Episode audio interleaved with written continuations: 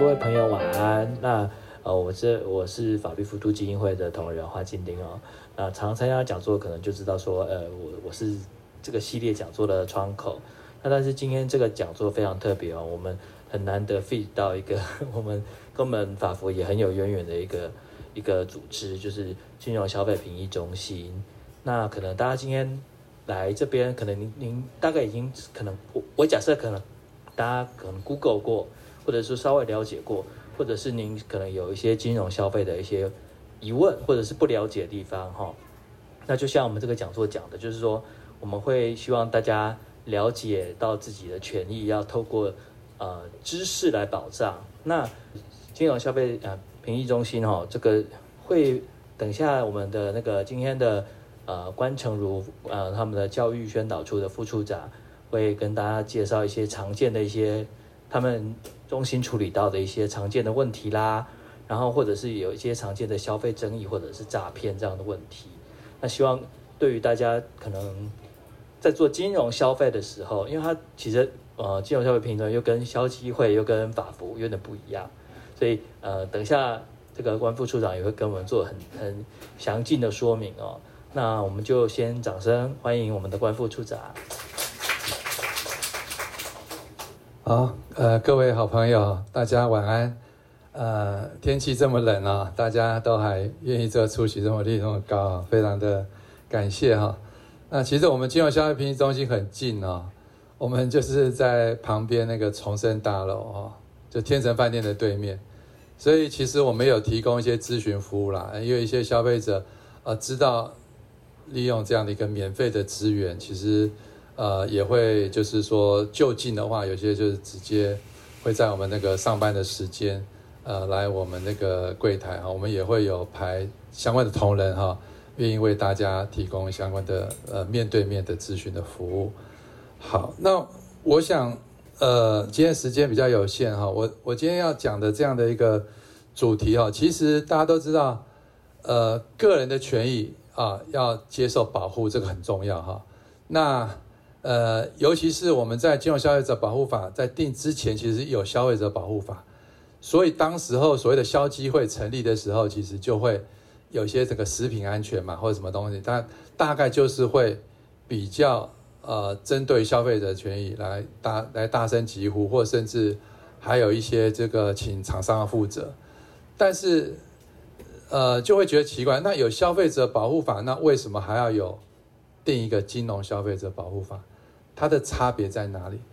其实最主要就是说，因为我们在消费者保护法，它其实就是呃没有保护呃有关的投资商品，因为你投资并不是一般你在呃做的各种像食品，它都是一个最终的商商品，所以在投投资方面，在原来的消费者保护法它是没有办法保护的。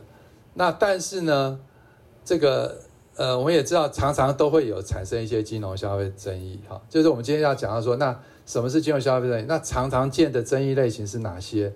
那还有，那有关于这个保护消费者赔利要怎么样注意？那最后我们再举一些呃防范诈骗的一些案例给大家参考。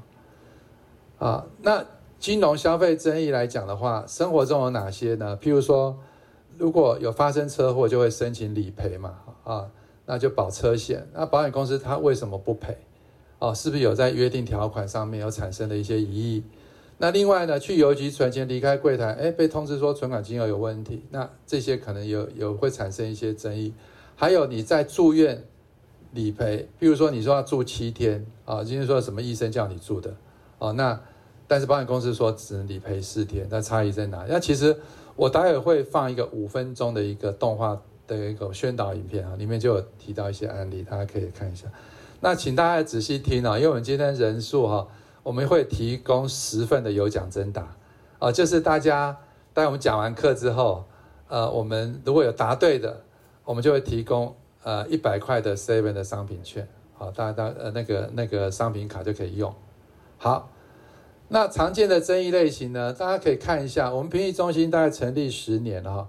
那在这十年受理的案件统计哦，大家可以看一下绿色的这个标，前面几年大概都是我们的这个咨询案件，但是后来呃一百零六年哦，再从七千多就跳到两万五，那最近都是在三万以上。为为什么会跳那么高哈？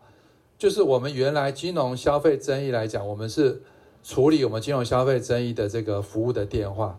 那后来这个咨询的电话呢暴增，是因为金管会从那一年要求金管会他们的一九九八的金融服务专线也也委由我们金融消费评议中心来接。所以有些人就打那个专线的时候，其实以为也是我们是金管会，其实我们是当然是金管会的这个周边单位啦，但是就是他委由的业务，所以这个就咨询电话暴增。那申诉案就是蓝蓝蓝紫色的这个这个案件数呢，也从四五千件呢涨到现在大概就是有超过一万件。那我们的评议案件呢，差不多每年大概都约略大概在三千件左右啊。那那但是现在就是说，大家也知道，去年不是有那个防疫保单吗的争议？那防疫保单是远远超过我们一般案件的好几倍。到现在我们还有同仁都还没下班，都。都还在那个办公室加班在处理，甚至放假还在处理。好，那那大大概有常见的呃，我们的行业别的三大争议类型。如果看银行，就是违反金融产品或风险说明的争议；第二个就是信用卡，信用卡争议也其实也是蛮多的，因为很多银行在拼那个消费金融嘛。那那很多的呃，有些争议款啦，或者有些那种。呃，这个信用卡的这个刷卡的一些问题，那其实这个争议也是蛮多的。那另外还有这个证券期货，也就是可能在投资买卖股票的，还有这个投信投顾，可能就是有这个呃，这个可能有签约嘛，啊，顾问契约啊，那那这个部分可能也有一些投投顾老师可能提供的一些讯息不呃没有达到这个投资人的期待。啊，可能要产生一些退费的争议，啊，那还有期货的交易的纠纷，那保险的话也很多啊，像理赔的，就是理赔金额认定，或者是手术，可能觉得这个这个手术的这个必要性到底要不要赔，或者是说，呃，残废等级的这个给付的认定，它有一个相关的那个手手术等级表。那非理赔就是一些业务招揽，这个最大就是哎，业务员他跟你讲了，可能有些夸大不实或获利保证等等这些问题。那产险就是最近的这个防疫保单，很多就是产险公司。呃，大家如果看到最近的新闻，其实产险公司为了这个防疫保单，到现在还没有结束哦，已经赔了台币超过两千亿，啊，比我们政府要发的一千八百亿还多。啊，这个就是。呃，有保跟没保，但是那个防疫保单其实它来讲的话，也是起源于说，当然我们的疫情当时候管制的很严格嘛，啊，就是说基本上不会让这个与病毒共存，但是呃，我们后来就有第一家产险公司就是台湾产物，他就推出个防疫神单，就是你只要缴五百块，然后理理赔，呃，就如果说发生这个有确诊或什么，他他那。金额是赔到，好像是 是十万块嘛，所以很多人就就很大胆的就反正才才五百块就买，但是买买买，这个因为中间也没有什么发生什么特别事，但是他后来因为就是有一些防疫破口，不是什么万华事件，还是什么桃园机场事件，结果他的理赔数据就上就上来了，所以台湾产物就评估就觉得说，虽然我已经收了十几亿的保费，但是。万一这个风险再继续再扩散上去，他可能会没有办法承受，所以他就决定，因为大家知道那个在产险卖的保单，它都是一年，呃，都在一年一签的，不保证续保。那不像你买寿险啊，什么终身医疗就买就是二十年嘛，什么等等，产险呢都是都是一年一月，不保证续保。所以呢，台湾产物他就怎样，就准备要收摊了，因为。他要收也很合理啊，因为他自己评估，我虽然收的保费，但是可能未来可能不够赔，他他就他就不会再推了，他就他就觉得要要停了，这样子。但是要停了，其他家呢？其他家会觉得啊，这空出这个市场可能很好，产险公司对不对？也许有些当时候心态是觉得台湾防防疫的做得这么成功，那呃。如果按照原来的模式想象，应该也理赔，他们算的费率就是说，那大不了就把五呃收五百块的这个这个保费嘛，我就把它提高嘛，对不对？一定是想说我把这个提高，对不对？把十万的保额把它降到可能也许五万，或者是怎样，把保费提高，保额下降，他是不是可以照样赚钱？想是这样想，对不对？结果我看保险局、金管会保险局所公布的，他们是所，他们现在理赔都是所收保费的超过四十倍。呃，这个这这个很可观哦，你收一块钱要赔四十块，所以这个问题就是出在这里，就是业者的风险控管其实也是特别要注意，也不能讲说啊，他也没有预料到政府说会突然改与病毒共存，本来保险就是要保任何的万一嘛，所以没有任何可归责到那个这个保这个所谓的那个。这个这个消费者的问题，因为消费者本来就是要分散，所以这个保险的重要性是不是求这个防疫保单，大家就可以知道了，对不对？啊，就是它一个一个重要性，你有一个正确的一个保险概念，那你就会买对保险。啊，好，那我们再看一下金融消费者要怎么保护哈？为什么金融消费者要有专法保护呢？因为为什么消费者是不是比较弱势？资讯不对称，金融服务业他们有专业的法务人员啊，他们也可以请律师啊。那他们资源风风风险控管等等、啊，那常常就是会形容说，呃，小虾米没办法跟这金融机构这个大鲸鱼嘛，对不对？所以这是消费者信赖金融机构，但是金融机构一旦怎样，呃，你希望金融机构当时候他希望你你跟他买保单或者是。买金融商品都这样，千拜托万拜托嘛，对不对？那等到你发生了问题，要请他服务或者是请他理赔，他就就百般刁难，可能一些消费者就会变成是这样的问题，或者要业者提供资料，他就怎样不太提供，或挤牙膏的方式啊，想说啊金额也不很大，然后这样摸摸鼻子就就算了，对不对？很多大部分人的心态是这样子。好，那评议中心设立的缘起就在于说怎样？因为二零零八年金融海啸有联动债嘛，当时我为什么联动债会发生？有几万户台湾的这个这个百姓买到，大家想到说，我们的存款利率是不是比较最早的时候，可能你的存款可以可以存到快八趴九趴嘛，对，十趴甚至十趴，那早期那。后来这存款利率一直往下降嘛，对不对？那当时候就是说，在银行的理专在推这个联动债，就说啊，银行的利息已经这么低了，那有一些到银行临柜的时候，就他要去解定存，比如说要把银行的定存去续续存，结果他怂恿你，因为你因为什么？因为银行都会有设一个什么保保呃保险经纪人的这样的柜台，他们也是要。要冲业绩啦，所以可能会说我们客户说：“那你要买我们这个这个联动债，好，那大家会不会觉得说股票通常风险比较高？那，你有个债，债字好像比较安全，但是当当然不知道说这个联动债是结合衍生性商品，它是呃有所谓的信用风险，还有汇率风险，不是只有那个净值的这个市价的变动而已，它还有承担其他风险。”大家不知道，就像大家很多人去可能有买过那个南非币，好说那个南非币的存款利率有多好啊，很高，比台湾多高很多。啊。因因为我去过南非去开会哈，但是南非币的汇率它可以贬一半。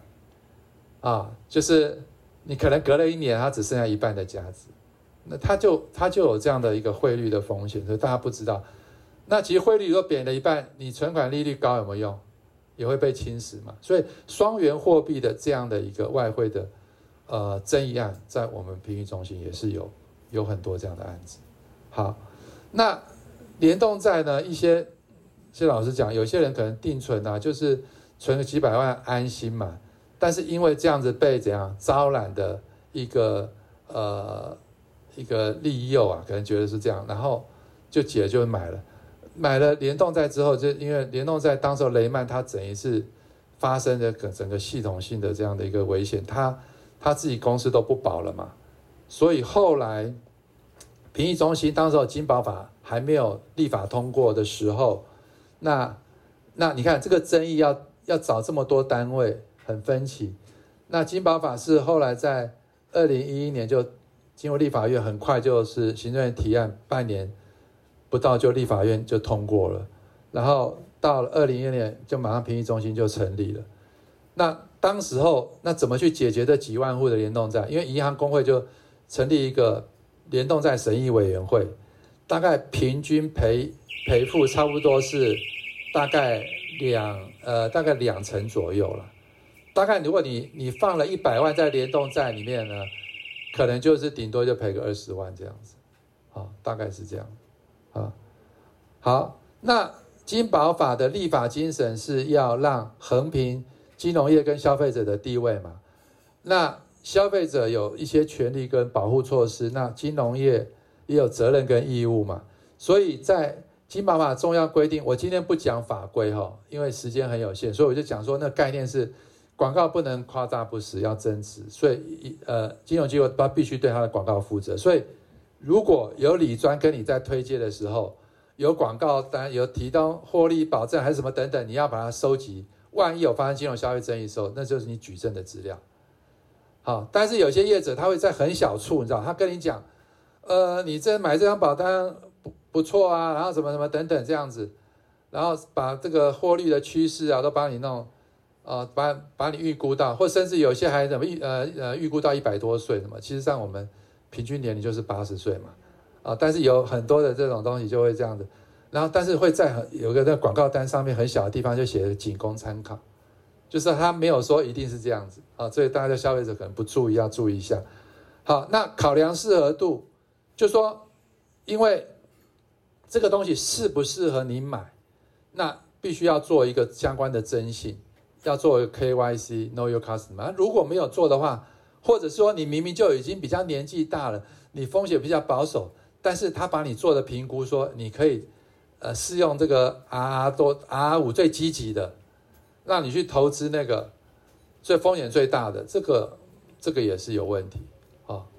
好，那还有这个充分说明揭露义务，因为要卖东西给你的时候，不能只讲获利啊，它的风险是什么？所以风险要提醒，好吧？好，争议处理机构就是我们金融消费评议中心。好，那发生争议的话怎么办？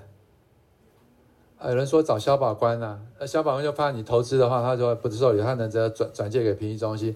那公会那也是处理业者的争议嘛。那那有些人家不相信业者的公会，那那投保中心他只负负责证券期货的争议，或者是团体诉讼，所以大部分的这个还是来评议中心。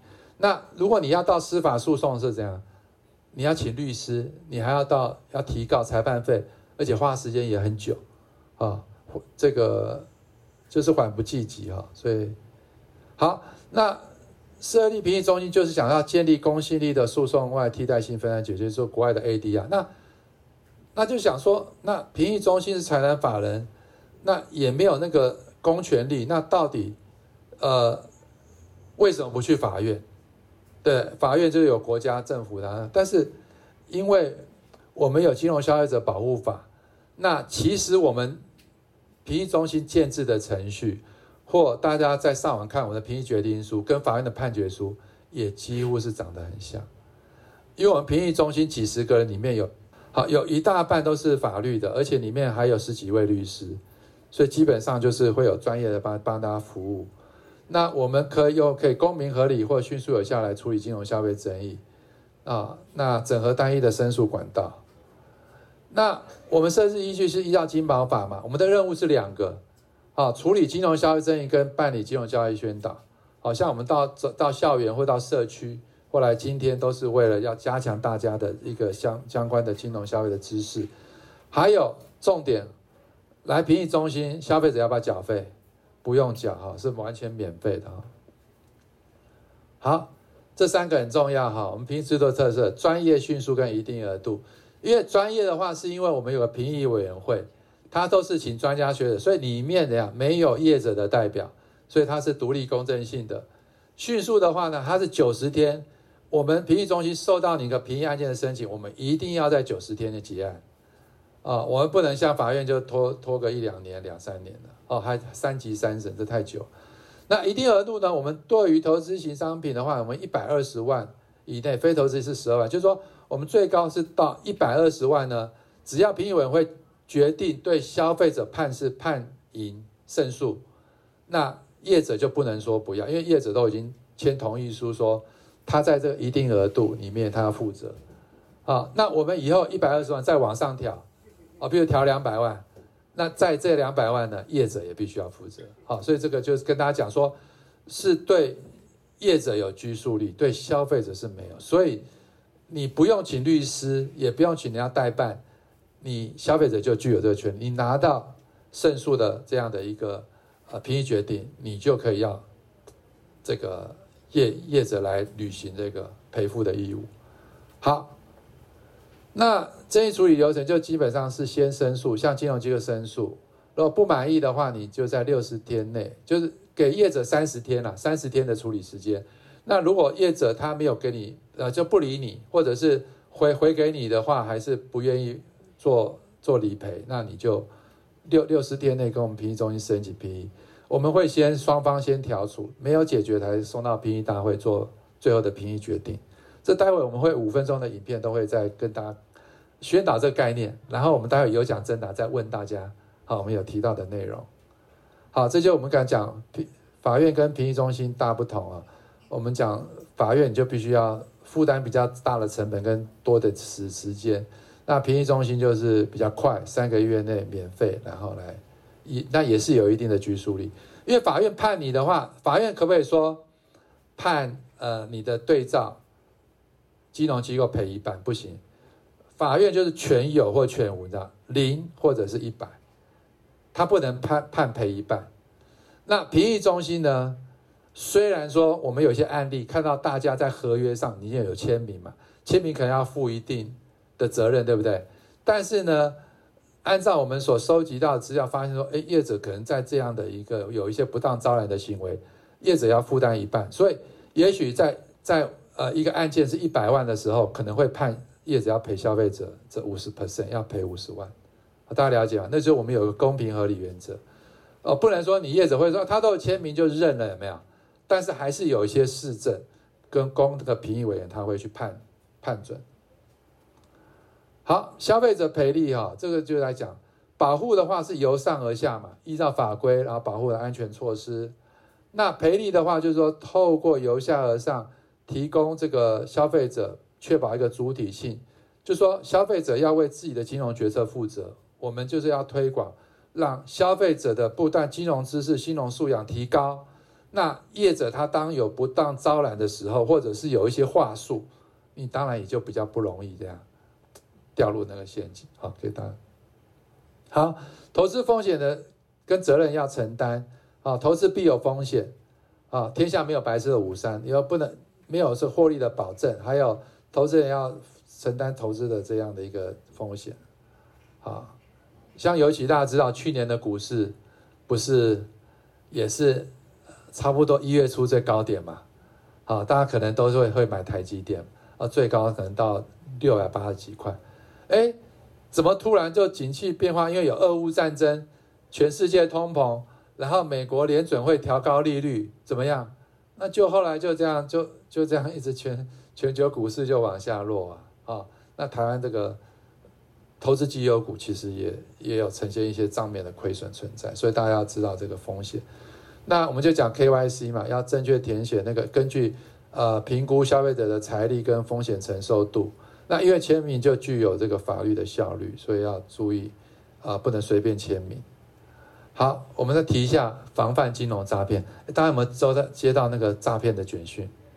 哦，大家有有人有上过当吗？没有，其实我都差一点会上当，你知道吗？因为我们都会网购一些东西，对不对？那结果呢，我就收到一个网购跟我讲说啊，我怎么没有寄到我家里呀？哈，就要我把资料再重新再登录他们网站，我差点登录了，因为我昨天才刚好网购就收到简讯，那那应该不会想说是被骗的嘛，对不对？啊，所以你看。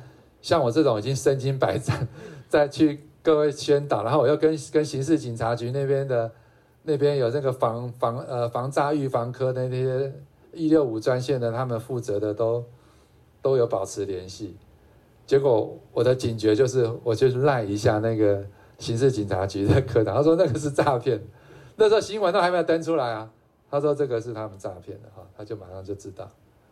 当你的个资被诈骗集团掌握到很长，你你就会怎样？你就会相信，你知道吗？因为你也许回拨过去，你知道都是他们假的客客服人员在接电，所以你就你就没有办法一直去破解哈。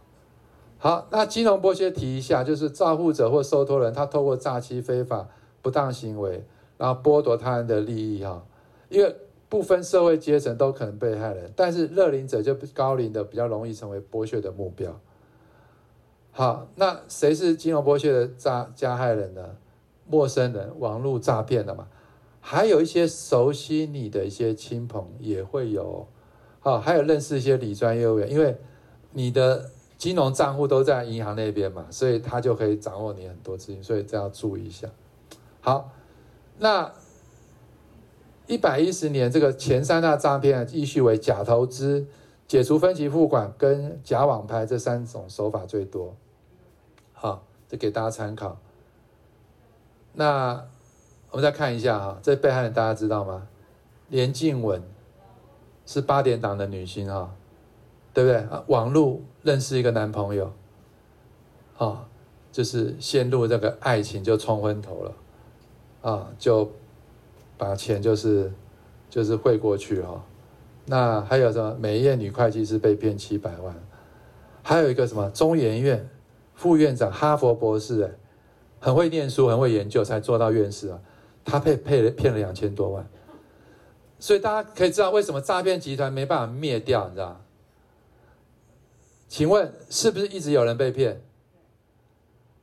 骗的金额很高，那诈骗的刑刑度呢？可能比较低嘛，所以大很多年轻人就不想要工作，情愿去柬埔寨，对不对？好，他他也要去去那个拼一把哈，就是在这里，因为他那这个这个男神大家知道吗？哈，就是 F 四的周渝民哈，也被。这他们的什么那种配，呃应该也是什么这个闺蜜还是谁？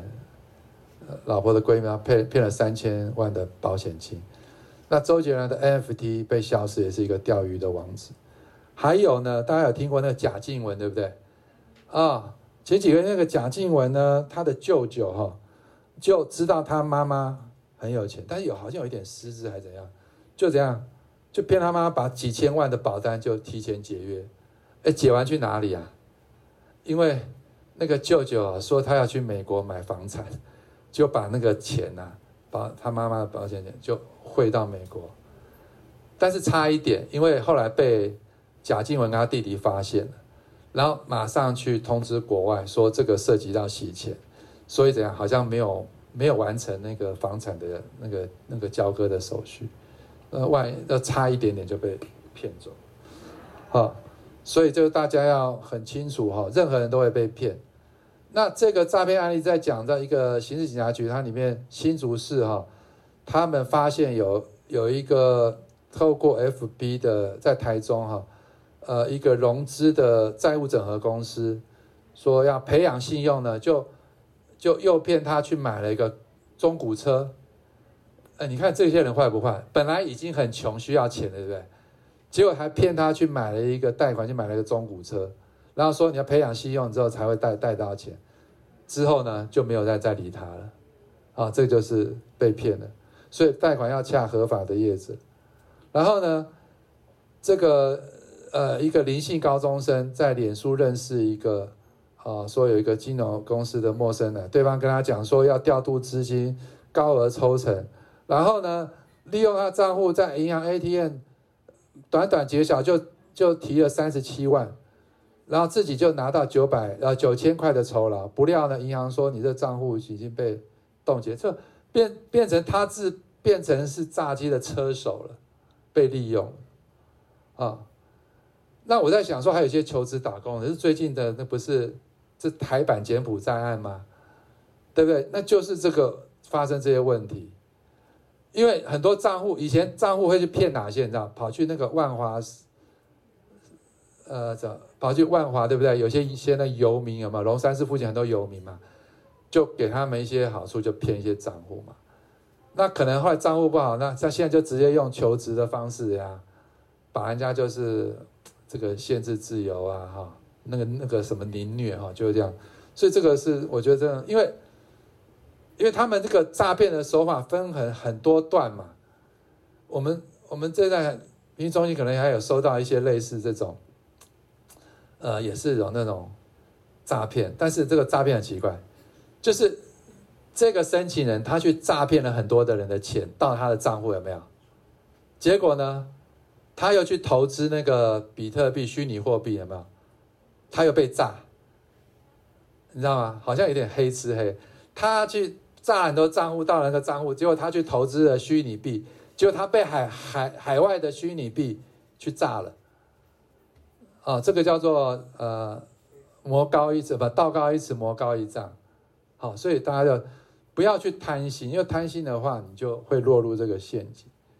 好。所以在家什么赚钱免出门啊，稳赚不赔无风险啊，加入赖群组啊，好，教你小额都这这个这个里面就是有很多这种，就是大家不要去听信，给你讲说获利很高，然后给你保证或给你什么什么，大家都不要去去去行，因为只要记住天下没有白吃的午餐，你就不会去陷入这样的一个风险呃风诈骗的风险里面。好，所以要怎样？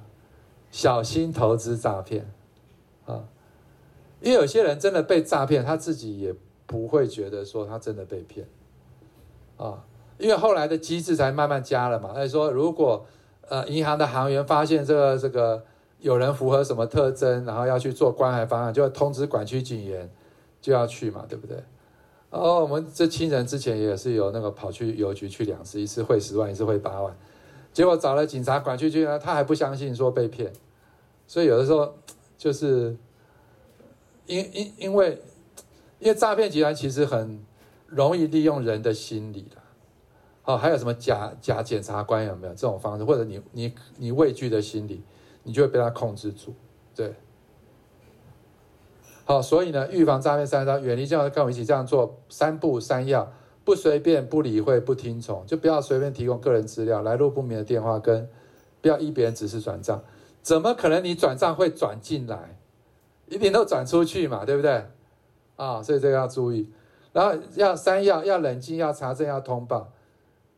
啊、你你其实只要稍微冷静一下，或者要打一六五确认，或者网络很方便，你只要把你的情境有没有 Google 一下，哎，你就发现说，哎，这个情境怎么在某个时候在哪边也发生过？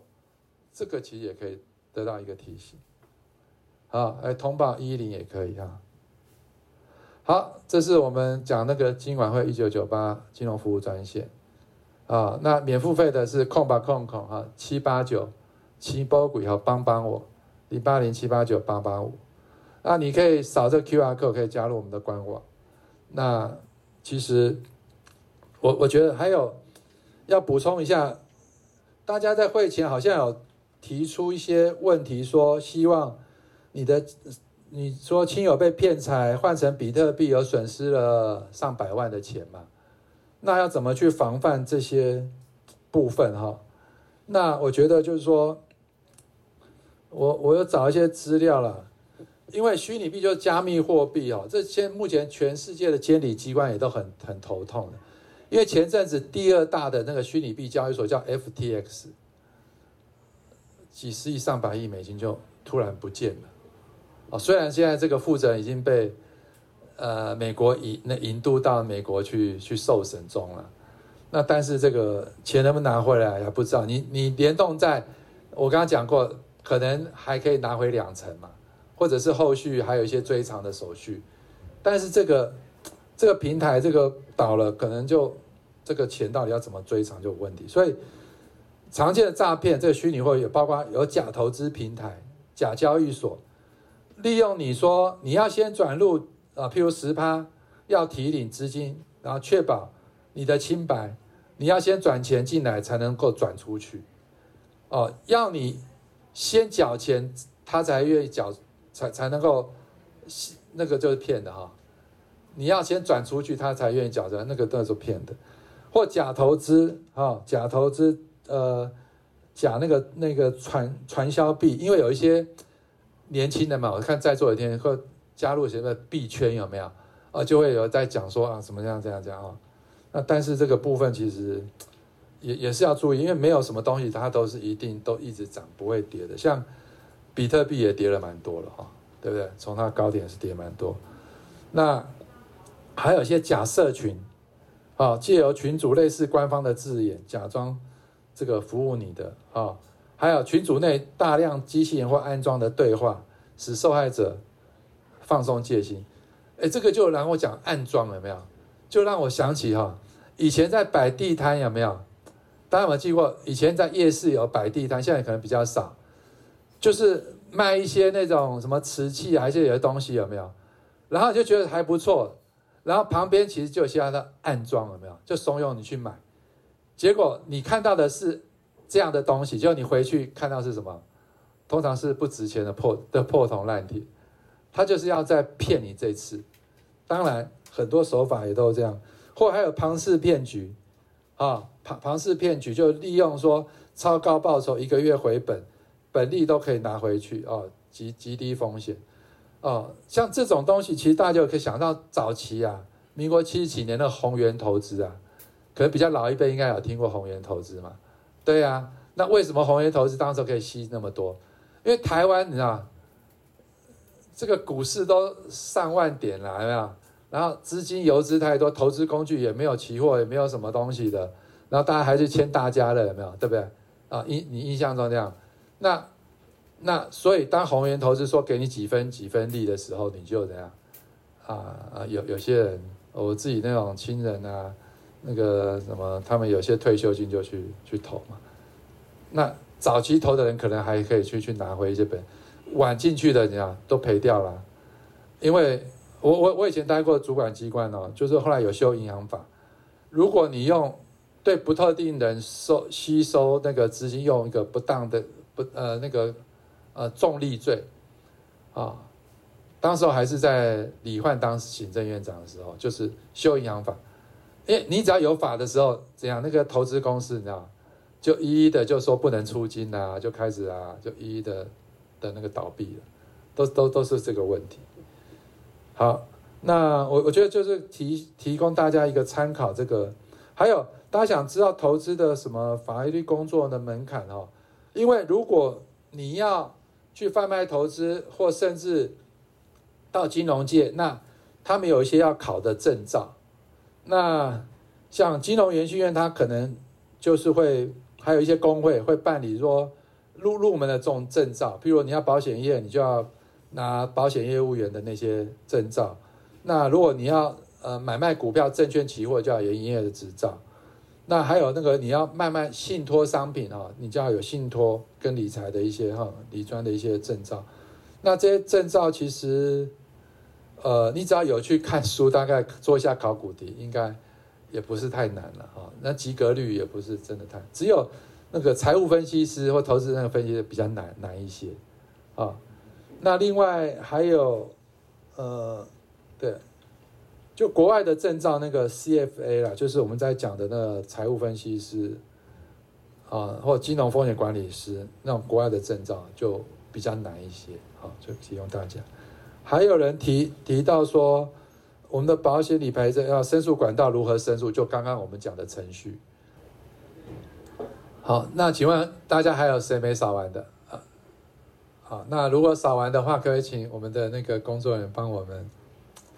放一下影片，这个影片五分钟啊，我们有些答案就在这个这个影片里面。它是一个彩彩猫猫小剧场。金融消费评议中心，彩彩猫猫小剧场。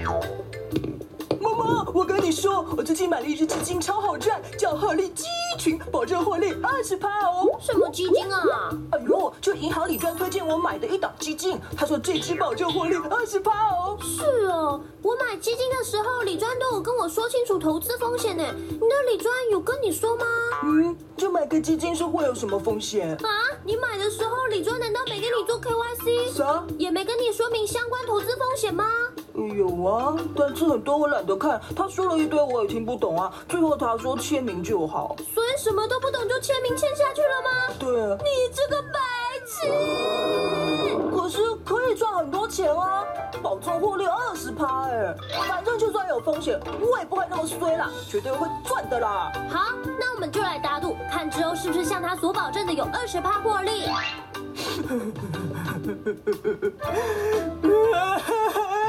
怎么会这样啊？怎么办？我的钱！哎，你买之前都不认真去了解商品内容。好啦，我们还有一条路可以走，是找金融消费评议中心啦。老师，那是什么东西啊？虽然你这是银行争议，但我先跟你说说我表姐咪咪遇到的保险争议吧。咪咪她因为长了一颗九公分的子宫肌瘤，入院接受手术摘除，但准备出院当天，伤口有一点点化脓。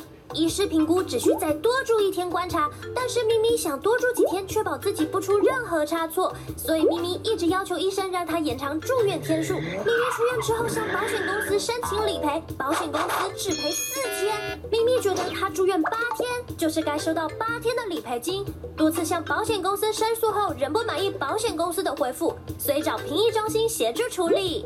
评议中心的医疗鉴定团队根据咪咪的诊断证明书、病历和护理记录资料，评估他的伤病状况、实际诊疗过程和复原状况等，认为咪咪术后伤口化脓延长住院时间，并非全无住院必要性。经评议中心调处下，保险公司愿就伤口化脓处理部分多给付一天住院保险金，双方达成共识和解。这件事也让咪咪了解应避免医疗和保险资源的浪费。那我银行基金的争议，他们也受理吗？是的，在银行、证券、期货、电子支付机构碰到的金融消费争议也都可以哦。哇，那我网络购物鉴赏期不给退货，或者收到瑕疵品，也可以找评议中心喽？不行，这不是金融消费争议哦，这要找消保官。哇，既然有评议中心这么好的解决平台，我要马上去找他们。冲啊！等一下。第一步，要找金融消费评议中心之前，先向金融服务业申诉。如果三十天内对方不回复或是不满意处理的结果，需在收到结果的六十天内填好评议申请书后，向评议中心申请评议。评议中心会询问双方愿不愿意进行调处，如果有一方不愿意或调处不成立的话，就会进入评议程序，会有三位评议委员进行预审，再将审查报告评议委员会，让所有评议委员开会讨论决定评议结果。评议决定在一定额度以下，只有金融消费者可以 say no，金融业者是一定要接受的。如果超过一定额度呢？那就要看双方愿不愿意接受喽。万一不接受，那金融消费者可以再寻诉讼或其他管道救济。整个申请过程完全免费，而且金保法规定，评议中心原则上必须在九十天内做出决定哦，很快吧？哦，所以整个流程就是要先向金融服务业申诉，三十天内不满意或不回复时，六十天内向评议中心申请评议。评议中心会先试着请双方进行调处，如果还是没有解决的话，就会进入评议程序。哇，整个处理流程又省时又有效，找评议中心就对了。那我去找银行申诉先，Go。财专员过分夸大获利区间及不当的保证，致消费者有不当的期待，在销售上是有瑕疵，但消费者未尽到自我权益照顾的义务，不清楚商品内容，仍然贸然签名购买商品，因此双方对损失均有负责义务哦。嗯，之后不了解的金融商品，再也不敢乱签名乱买了啦。财团法人金融消费评议中心，公平合理，专业迅速。现在上评议中心官网也有查询系统，可以查到评议决定书。欢迎多多使用查询系统哦。那今天很谢谢大家，很专心的来聆听我们这一小时的这个解说，也希望说对大家的未来生活上有帮助。呃，也大家可以免于那个风险跟免于被诈骗的这样情况。好，那最后敬祝大家身体健康，新的一年万事如意。好，谢谢大家，谢谢。